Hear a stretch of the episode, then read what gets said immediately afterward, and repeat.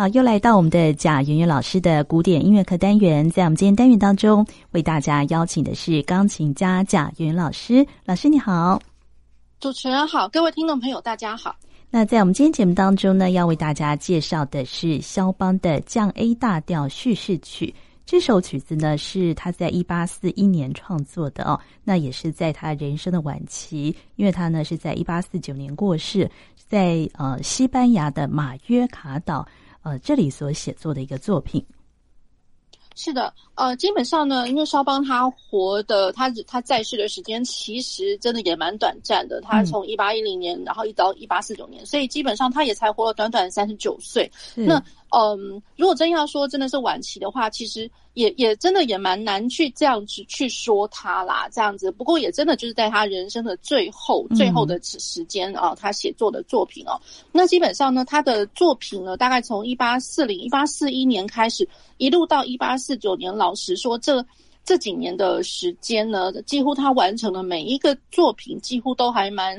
蛮大的，而且都是蛮经典的东西。嗯、那。呃，而且就是大家也会觉得，就是说，呃，舞台效果，或者是说在演奏技术上面，或者是说在呃，真的要去诠释这些作品哦，我觉得他越呃越倾向于就是越晚一点的作品呢，那他的呃情感的表达，呃情感的一些比较。老实说，是比较戏剧的，比较呃剧烈的表达。可是那个剧烈呢，又你会又会觉得，就是说，它又不会是那种很平平表表的那种剧烈，而是说你很就是不经意的，它在一个很些微的呃一个小小变化呢，默默默默的，它就转移到一个诶，它就是默默的会转转到一个呃情绪上面，或者说氛围上面，它你就会突然觉得哇，这跟前面是不太一样的那种感觉。嗯，就比较有多那。对，比较内化，然后可是又又很纤细，可是你又不得不说，它其实做段落跟段落的比较来说的话，其实，呃，它有非常鲜明不一样。对，只是说它的鲜明的不一样，它不会是马上会剧烈告诉你说我就要这个样子，而是说它在潜移默化当中，你不知不觉的它就已经变化成这样子了。嗯，好，那然后在这个同时期呢，大概呃，在一八四一年，因为这首呃第三号的叙事曲是他创作，然后跟出版都在同一年，那然后在隔年的时候，他的德国版本呢也出版了。那然后在同时期，大概一八四一年，呃，除了第三号的叙事曲之外，还会有他的夜曲，呃，作品四十八，然后再加上他，呃，之前我们有跟听众朋友们介绍过，他呃有一首他的 Fantasy，呃，也就是说他的幻想曲的 F 小调这一首。好，那。同时，呃，在这个一八四一年呢，呃，肖邦他在马约卡岛，他类似是像是度假般的啦。不过就是说，哦，当然这个这段时间呢，呃，可以说是他人生中算是快乐。那可是就是说，他的身体状况也没有到多好。那这段时间呢，他跟着他的伴侣，就是呃女性作家乔治桑，他们一起在马约卡岛上生活，这样子。那在这四首的那个叙事曲当中哦，我自己个人是认为，就是说像第三号，它其实它它是稍微它比较短一点点。那可是呢，它的流动的感觉，或者说它的方向的表述哦，反而是我觉得是在四首里面，它这首是还蛮直接，你会从头到尾就一直听到是比较流动的感觉，嗯，而且哦。呃那个流动嘛，我觉得它多多少少有那么一点点像是传歌般的啦。嗯嗯，好，那基本上因为它是副牌子，呃，六八拍，那然后呢，它不管是在哪一个主题的乐段里面，它的嗯最基本可以听得到哒哒哒哒，或者是啊哒哒哒啊哒，所以在在都会有一点点就是像传歌般的那种。节奏的那种挪动的感觉，律动的感觉，对，所以我觉得这首曲子其实挺特别的。那如果说论它的速度的标示哦，我觉得它也是呃，真的因也因为是看到它的速度，你就会觉得说它真的是还蛮流动。因为像我们之前有介绍到它的第一号，第一号其实蛮慢的。那然后呃，顶多呢就是说在它的那个嗯。哦，第一主题就是说，第一，我们之前介绍它第一号的时候，它的主要的一个乐段呢，它其实呃比较是中版的 Moderato。那它的第二号呢，Andantino 而已。它一开始的时候，除了在它的第二段交呃比较快速一点的时候，它是 Presto con fuoco。那像我们的第三号，它一开始它一开始的乐段，它就已经是标上了 Allegretto，也就是小快板 Allegretto。那 Allegretto 更不用讲说，虽然就是说它的乐段哦，就是当然也会有一些些就是哦，就是说比较交错式的，可能会更加的挪动，更加的挪动的那种感觉。然后，可是它在速度上并不会说很鲜明的告诉你，就是呃。呃，就是说，哎，我这个速度，我这个地方一定要加快啊，所以我给你快一点的那个速度标语，它其实也没有。可是你不自觉的，就是很自然而然的，他就会一直一直往前走，一直往前走，然后一直到了最后最后的那一段，它的扣打尾奏的部分才会告诉你，就是说我这个地方我真的是 più mosso，这是他唯一第一次写的，你看到速度还真的是有一点点变，所以 più mosso 就是说比 allegretto 还要再更快一点点。那可是我老实讲啊，就是他的 Allegretto 在这中间的几个段落的转移哦，其实。嗯，觉得已经不只是 Allegretto 的那种感觉，对，甚至有时候可能是 Allegro，所以它的 più mosso 甚至就是说比前面的这些乐段表述还要再稍微再更加的挪动，嗯，对，所以这个这个就是在速度上面或者说方向感、流动感，所以我会觉得就是说，就因为它一开始的速度标示，所以它比起就是其他的三首来讲的话，这一首曲子它真的是从头到尾真的就是。好像是一口气般的，就是从头，然后就一直，好像一口气就一直到最后结束这样子。嗯，嗯对。那跟呃其他其他手的话，有可能会是慢快慢快这样子交错。那这首曲子比较没有那个真的慢的地方。嗯，对。哎，等一下，老师，那个有关于这这首曲子的背景，他是他有个说法是说，他是因为看了那个某一个诗人的作品。这个这个这一段，对，这个可以讲吗？这个可以。那那我从这边，我从这边问，那老师您稍微讲一下可以吗？好啊，好啊。他那个诗人的作品是是哪一位？对不起，Adam，呃，Adam Mickiewicz。诗人米米兹基艾维契的诗，这个吗？呃，对，好好好，那我这边讲一下哦。好，那这边好。好，那有关于肖邦的第三号叙事曲哦，有一个说法呢，是肖邦呢，他因为哦读了一位诗人哦，就是米兹基艾维契的诗呃内容哦，所以他得到灵感哦，所以呃写了这样的一个曲子哦。那不知道这呃这个呃他背后的一个创作是不是也真的有这样的一个故事啊？哦、呃，老实说，就是嗯是有这么一说，就是说肖邦他其实他这四首的叙事曲。多多少少都是受到了呃一个就是波兰浪漫主义的诗人哦，就是 Adam 呃 Mickiewicz 呃他的出生年代其实是在一七九八年，然后他呃过世是在一八五五年的呃，所以就是一七九八到一八五五这位呃 Adam Mickiewicz 这这个波兰诗人，他受到他的作品的嗯、呃、一个启发，那。呃，像尤其是哦，就是说像那个 Ballade 的第三号，嗯，呃，就有人说呢，他是受到他的就是啊 Mickiewicz 的那个其中一个诗叫做 Undine。那 Undine 其实、嗯、老实说，那个 Undine 光光这个词哦，我觉得就是在音乐的这个文献史上面，这个 Undine 其实大家一定都不陌生，因为有太多太多呃音乐家哦，就是他们的作品呃都都是。以这个水妖，因为 Ondine 它其实就是水妖，哦、对，The Tale of the 对 Water Spirit，、嗯、对，那所以就是说，就是有类似，就是说那个水妖，看你要怎么样去阐述那个水妖，嗯、呃，水精灵这样来说好了。嗯，好，那有的时候有些作作曲家呢，他会把那个 Ondine 他这个故事呢，他会把它阐述的，就是很温和，好像水精灵就是一个很漂亮啊，或者说很呃，就是比较温和的，比较亲近人的。嗯、那可是也有一方面呢，也有。呃，作曲家或者说文学家，他把 Ondine 呢，他真的就把它当做就是是一个有可能是蛮戏剧感十足的一个故事哦。嗯、也就是说，水精灵因为它就是住在水里面嘛，那然后呃是一个女性的一个表征。那可是呢，他基本上他看上了就是人世间就是在陆地上的男生这样子，他爱上了一个凡人就对了。对对，但是两个人最后没有办法在一起。嗯，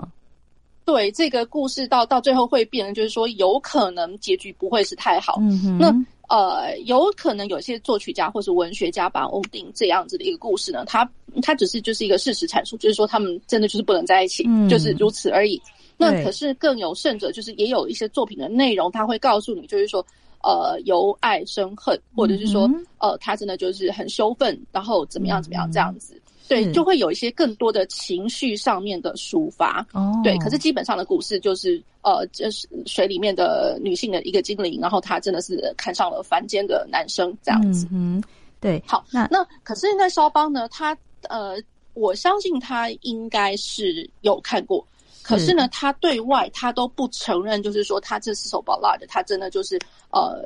是呃看到了这个这个诗作哦，是对他完全、嗯、他不想跟大家证明，就是说、嗯、对我看了他，嗯、那所以他他的认为就是说。我就是在 telling story，就是我的这四首 ballad 其实基本上叙事嘛，他呃基本上我就是在告诉你一些故事，那故事的一些铺陈，那就是由我来告诉你。可是我不希望就是说听众朋友们呃听到的我的作品之后呢，好像是说哦我这个类似是读后感的那种感觉。嗯，对，肖邦是有那种这样子的一个。一个一个想法存在啦，嗯、对，所以就是说，呃呃，如果说这样的话，其实是没有得到肖邦自己本身的一个考证，嗯，呃，他自己不不证明，就是说我是怎么一个做法，嗯，对，所以这首第三号叙事曲，老师觉得他的那个整个的情调哦，呃，大概是一个怎么样的感觉啊？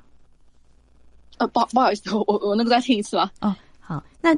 那所以这个第三号叙事曲啊，老师觉得他的。呃，整个的情调大概是一个怎么样的感觉？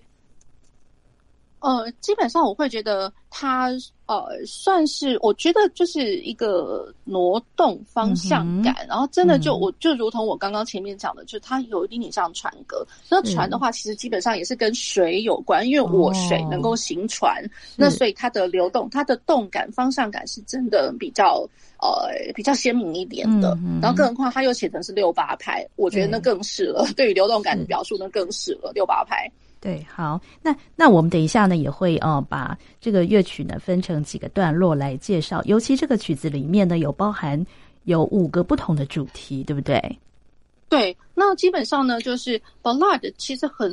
很多，就是一些在写文献的一些作家哦，他们有的时候他会觉得，就是说 ballad 有点点像是那种扩张版的，又甚至说 ballad 跟 scherzo 都会有人这样讲。不过我自己是持不太不太一样的看法啦，就有人是把它当做就是说它是一个扩大版的一个奏鸣曲式。嗯、那问题是我自己个人本身是觉得，就是呃。ballad 它就是在讲故事，所以它可能就是一个多段体，嗯、而且讲故事这样子的一个铺陈方法，它的段落、它的架构，其实在浪漫时期本来就是一个呃很就是大家都这么做这种感觉。比如说，不要不要讲是肖邦而已啦，我觉得舒曼也是，嗯、大家都是在讲故事，然后呃各自就是不同段落就一路就这样给你筛下来了。嗯，那它由不同的段落呃。很难去讲说不同段落，我真的就比如说五个段落，我真的就是五个主题，或者说也有可能我是不同的段落，可是我可能沿用的是前面呃同样主题的素材，就是每个作曲家他的表现方式都不一样。嗯、那基本上我会觉得在肖邦的话，他这个真的就是一路铺陈下去的，嗯、呃，可以看得出来是五个主题乐段。那啊、呃，对，那然后我把它分成，就是说这五个主题呢，它坐落在四个。不同的大段落里面，嗯、对，那基本上是一个散段体啊。老实说，就是一路走下去这样子。嗯、对，好，好，那我们接下来就要从它的呢导奏开始啊讲啊，然后我们就先等一下，我们就先来听吗？哦，可以。哦，好，好，那我们接下来呢就先来听啊它的导奏的部，就是导奏到第几主题？第一大段结束，导奏到第一大段主。哦，好，好，那我们接下来呢，就来听呃他的导奏到第一大段结束的这个部分。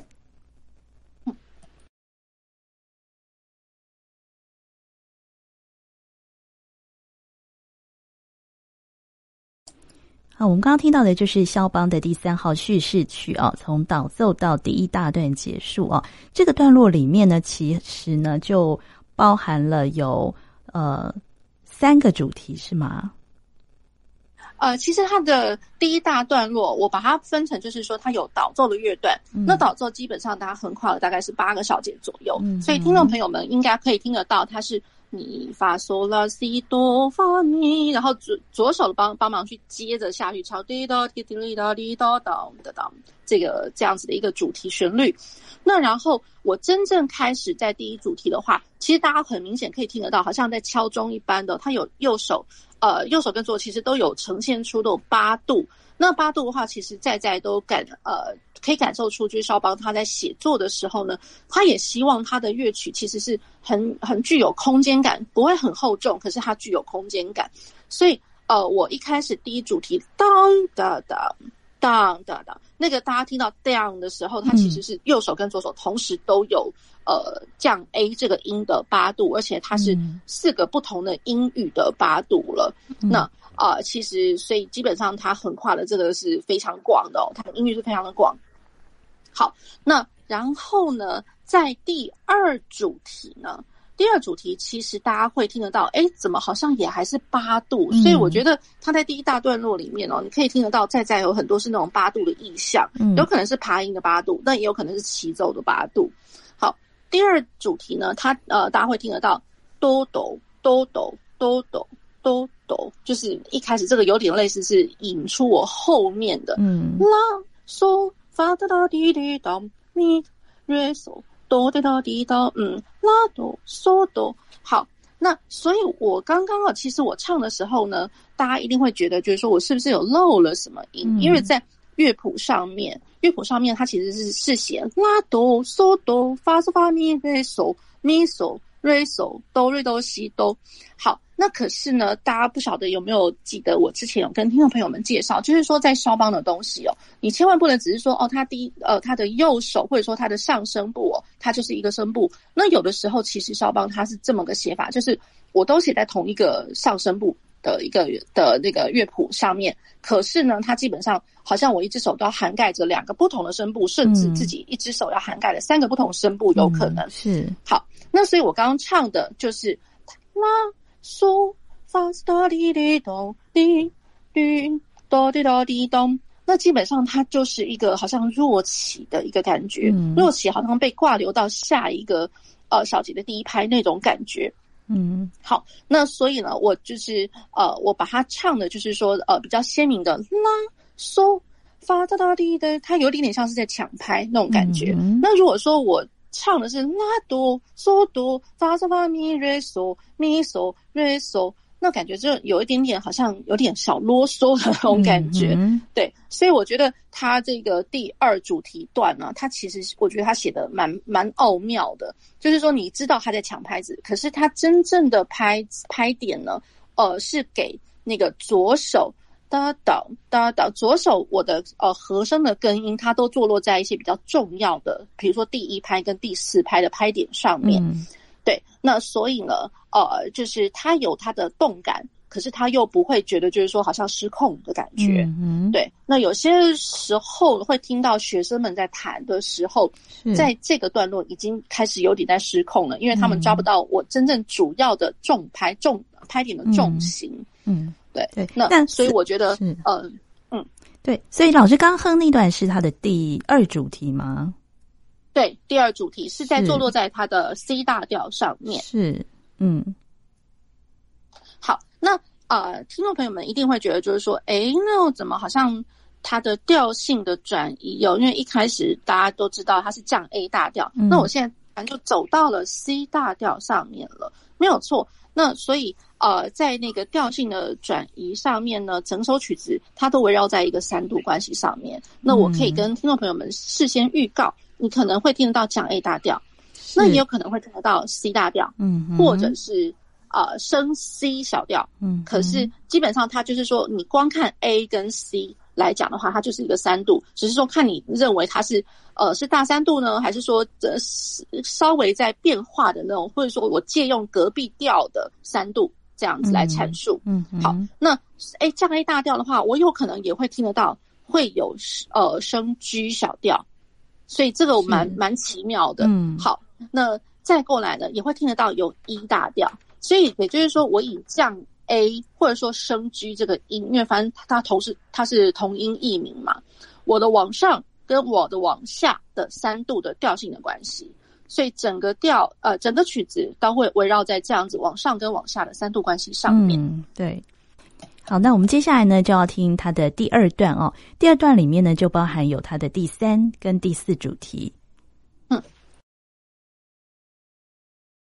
好，我们刚刚听到的就是它的第二大段的部分哈。第二大段呢，嗯、我们听到它的第三个主题。那呃，第三跟第四个主题哦，它的表现呢跟呃前面有没有什么不一样的地方？因为前面两个主题都是以八度的方式来呈现，是吗？哦、呃，对。呃，前面两个主题呢，基本上就是听得到可能会有齐奏的八度，那然后、嗯、呃也会听得到有像是爬音的八度。那爬音的八度的话，基本上它呃就如同我前面讲的，有点像是抢拍，因为它都是从弱起拍开始的这样子的一个表述方法，嗯、所以在节奏上面它已经有一点点的变化。那这样子的变化也带动了整个曲子它的动律动的一个感觉。嗯，那。我的第三主题，其实也就是说，我把它认为它会是呃，在第二大段的起头。嗯，那第二大段起头，它涵盖了有第三跟第四主题。那甚至呢，我后面又会沿用了第二主题。嗯，那它不管是什么主题哦，不管是新的或是旧的。我觉得他不管怎么样，那他的主题一出来，他就会一路就给你发展下去，嗯、而且每一个主题他都给你发展的不能说是淋漓尽致，可是他总是会给你就是好像推波助澜般的，每一个主题后面都会有一个你会觉得哇，这个地方好像蛮高潮的那种感觉，对，所以我觉得这是肖邦厉害的地方，这个曲子。嗯、好，那呃，在这个第三主题哦，它其实是在呃降 A 大调。那。听起来更加更加的流动了，嗯，就是我的右手，比如说一连串也是爬音，滴答答答滴答答答，然后再来是快速音群下来，嗯，那我的左手其实仍然是沿用当当当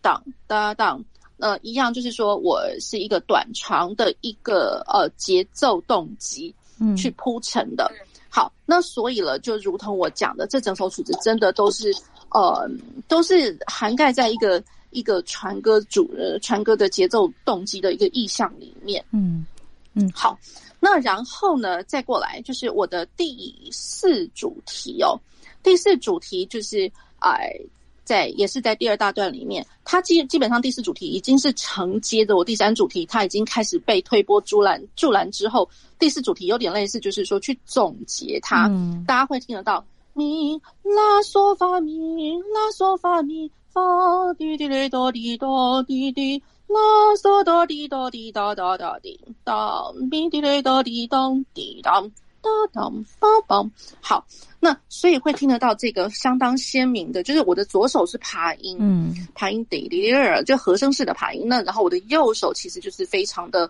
呃，我感觉上真的可以可以讲，我我会把它当做就是蛮豪迈的这样子的一个阐述，这样子。嗯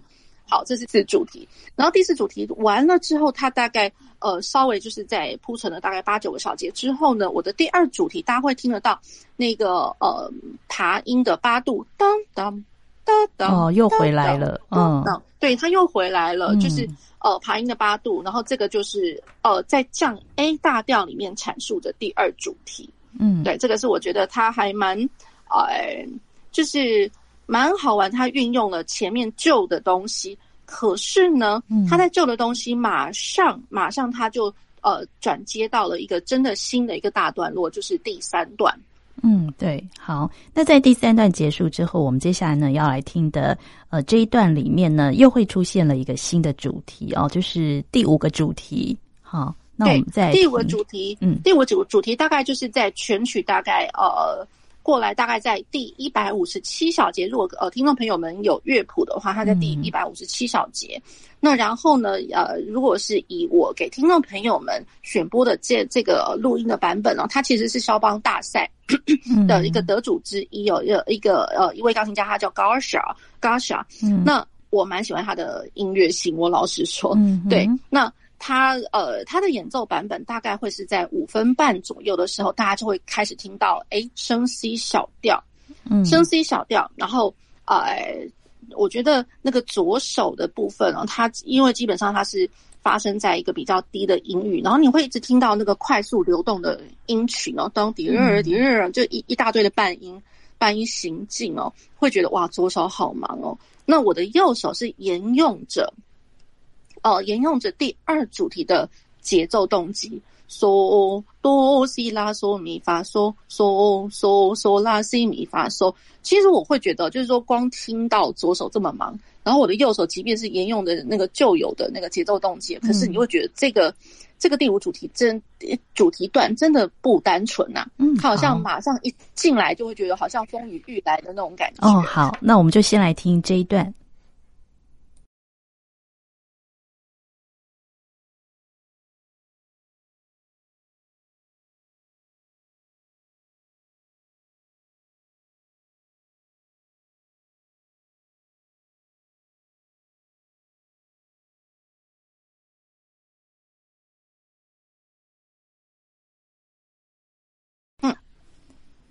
我们刚刚听到就是肖邦的第三号叙事曲哦。我们刚刚听的是它的第三段的部分，我们听到呃它的第五个主题出现哦。那刚刚贾元老师也提到，就是说这一段呢，我听起来好像有这个呃山雨欲来的那个呃整个的情绪高涨的一个感觉，是吗？是的，是的，嗯、呃，我觉得就如同呃，我刚刚有讲过，就是说，它基本上每一个主题后面主题乐段的后面那个地方，它都把它铺陈到一个觉得好像推波助澜，然后好像是第一个高潮，嗯、第二个高潮。可是呢，我觉得。肖邦他的创作手法，他每次的高潮，他不会让你觉得很厌倦，嗯、说整个曲子怎么好像都是很嗨，其实没有。嗯、我觉得他一次一次比一次又更更高更高的那种感觉，嗯、对，所以就是推一路推陈到了第五个主题的时候，他是整段，我觉得整段都很忙碌，而且整段都会是、哦、呃，我觉得他们整整段其实都是全曲的一个最精华、最高点的地方。嗯、好，那然后呢？呃，大家会听得到它的最高点的陈述的，就是和声全部都跑出来。我一样是爬音的表述，一样是爬音的音型，嗯、可是爬音已经不再是呃单音的爬音，而是我和声就是整个聚集的那个和声的爬音。嗯、所以我如果是和声式的，然后走快速音群，那其实它真的不简单呢，因为我的手又要能够很扎实的弹奏出每一个很很厚实的和声，可是呢，我要能够跑得动，对，所以。呃，基本上我又有很快速的流动的感觉，嗯、又有很厚重的和声的感觉，那大家就会知道这第五主题段哦是多么的精彩了。嗯，好，嗯，那然后呢，第五主题马上它就又铺陈到了一个，就是呃，我把它当做是一个过门，也就是在乐谱上面的一百八十四小节，嗯、大家会开始听到哦，它的为什么叫它讲它是过门呢？嗯，因为它其实是有点类似。是呃一个调性的一个在那个呃属调的 pedal point。那属呃如果说我们在如果是奏鸣曲式，假设嗯如果是奏鸣曲式的发展部要回到再现部，要回到在线部的这个段落。也是一样会有那个数调的那个 pedal point，嗯，所以也就是说属和弦的那个根音，你会一直听得到。在现在我要讲的过门的这个乐段一一百八十四小节，嗯，那它的那个左手哒滴滴滴的，基本上它的你只会听得到一个最重要的音，就是 C C C C C，嗯，那 C 的话呢，它是哪一个调的属和弦的根音呢？它就是 E 大调，E 大调的属和弦 C C C C C C C C，然后你就会一直觉得说。好吧，C 完了之后，那我是不是要找到那个咪呀？嗯，好，那可是呢，他又我觉得他很妙，就是他不给你解决耶，嗯、他就也一路就是转到又别的调去了，哦、所以我觉得这个呃，这个过门其实是又是另外一个风雨欲来的那种感觉，哦、对，所以刚刚的那个第五主题段哦，他、嗯、推的还不够呢，那种感觉，嗯，所以刚刚是结束在那个过门的这个这个段落是吗？呃，就是目前要开始的是这个过门大滴滴滴滴的，嗯，嗦西发音滴答滴答答答滴答滴答滴答滴答答答。好，那然后一样的一个呃动机的表述哦，然后它就是一路到了另外一个调。我们刚刚讲说它好像是一大调的属和弦，嗯，结果呢，它后来又转到了好像是 F 小调的属和弦，，C 哆哆哆哆哆，这基本上就是哆哆哆哆哆。呃，拉哆嗦哆发哒哒滴滴咚滴咚滴咚哆滴哒咚。好，这个是 F 小调的五属和弦。好，那然后再过来，他我觉得他意犹未尽，嗯，他就同样的一个手法又转了，又转到了 G 小调的那个属和弦上面，哆瑞瑞瑞瑞瑞，就是瑞瑞瑞瑞西瑞啦嗯哒哒哒哒滴滴滴哒哒哒滴滴滴滴。好，所以他一路就是。一路挪移挪移，你会一直听得到，就是好像这个是某调的属和弦，又转到某调属和弦，再转转到某调的属和弦，它是借由这样子的推移，嗯，然后一路推移到了呃，就是在两百一十三小节的时候，嗯，总算它被推移到了呃降 A 大调哦，最后最后听到降 A 大调的属和弦跑出来，咪发嗦啦西哆发咪。大家会觉得，就是说，哦，谢天谢地得救了。我总算听到，就是第一主题乐段，它总算回来了。哦，这种感觉。好，好，那我们等一下，那我们接下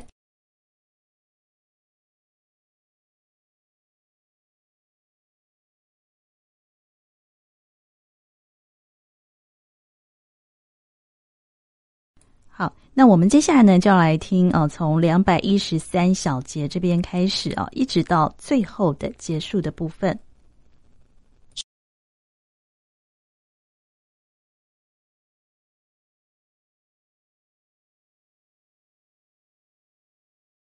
好，我们刚刚听到的就是呃，肖邦的第三号叙事曲哦，从两百一十三小节这里开始哦。这里呢，就是说呃，老师刚刚有提到，就是说前面的这一段过门哦，呃，它经过了很多不同的一个转调，它终于再回到了它的原来的呃 A 大降 A 大调的这个部分哦。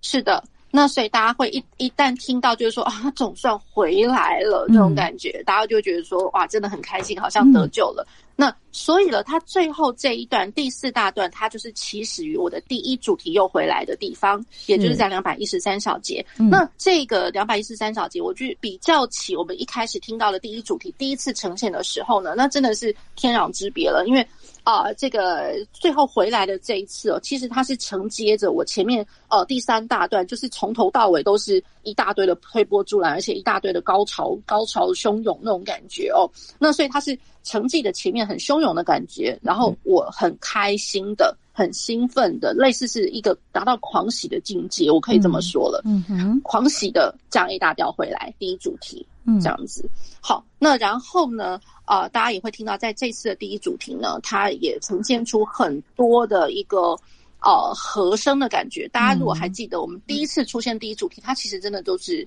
比较是单旋律，比较旋律般的歌唱。对。那可是呢，这一次的话，根本都会是一样是旋律歌唱，可是它多了很多厚重的和声去去呃衬托着。嗯。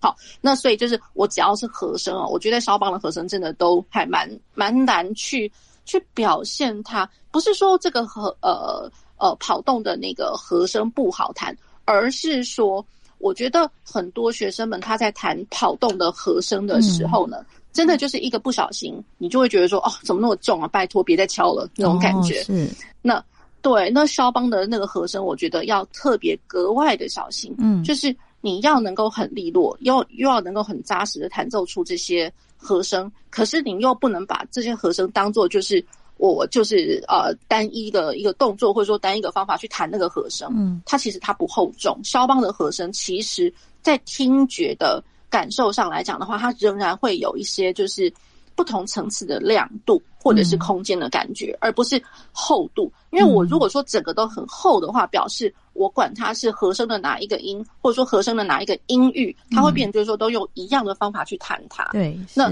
可是呢，肖邦既然它的和声不是让你觉得是那种厚的感觉，嗯，表示就是说它一定在和声的不同的音域、不同的音高、音域、不同的层次，你就要用不同的。呃，触键的方法、运音的方法去表示它，嗯，对，对，所以我觉得这个是肖邦和声不好弹的的那个原因所在。对，所以要表现出不同层次的一个音色的感觉，这样子吗？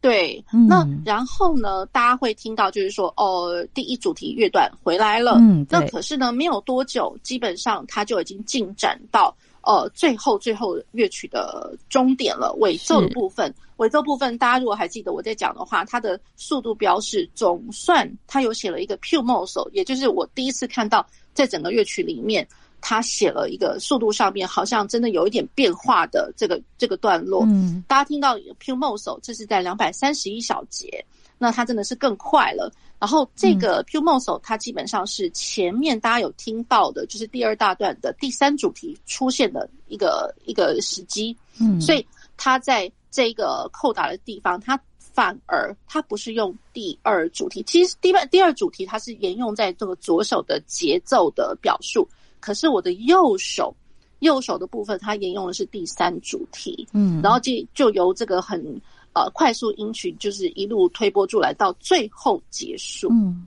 对，好，那这是我们呃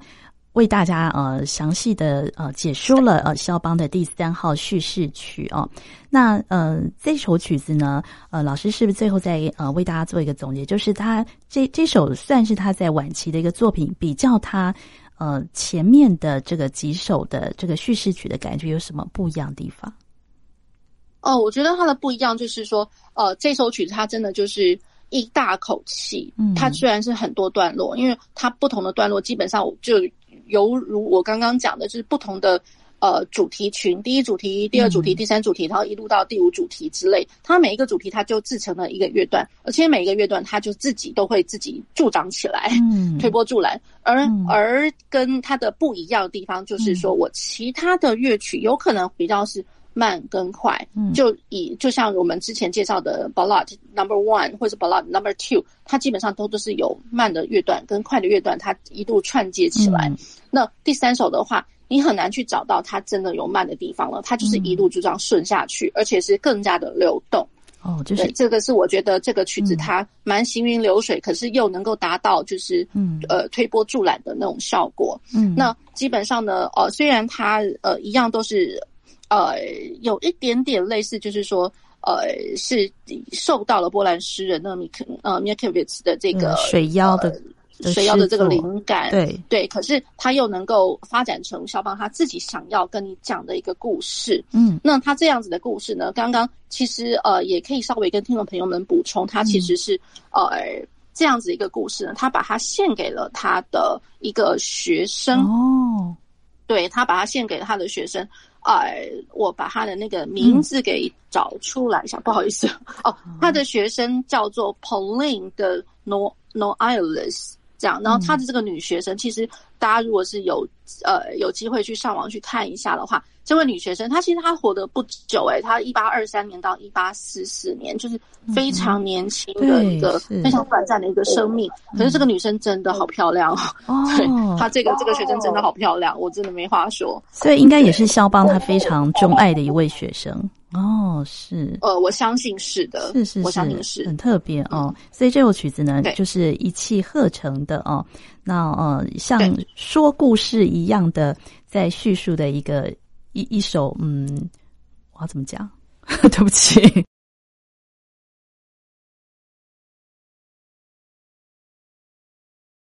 好，那这是我们为大家介绍的是肖邦的第三号叙事曲哦，这是他在一八四一年写作，也在同年所出版的一首作品哦。那我们今天呢，也非常谢谢贾云老师，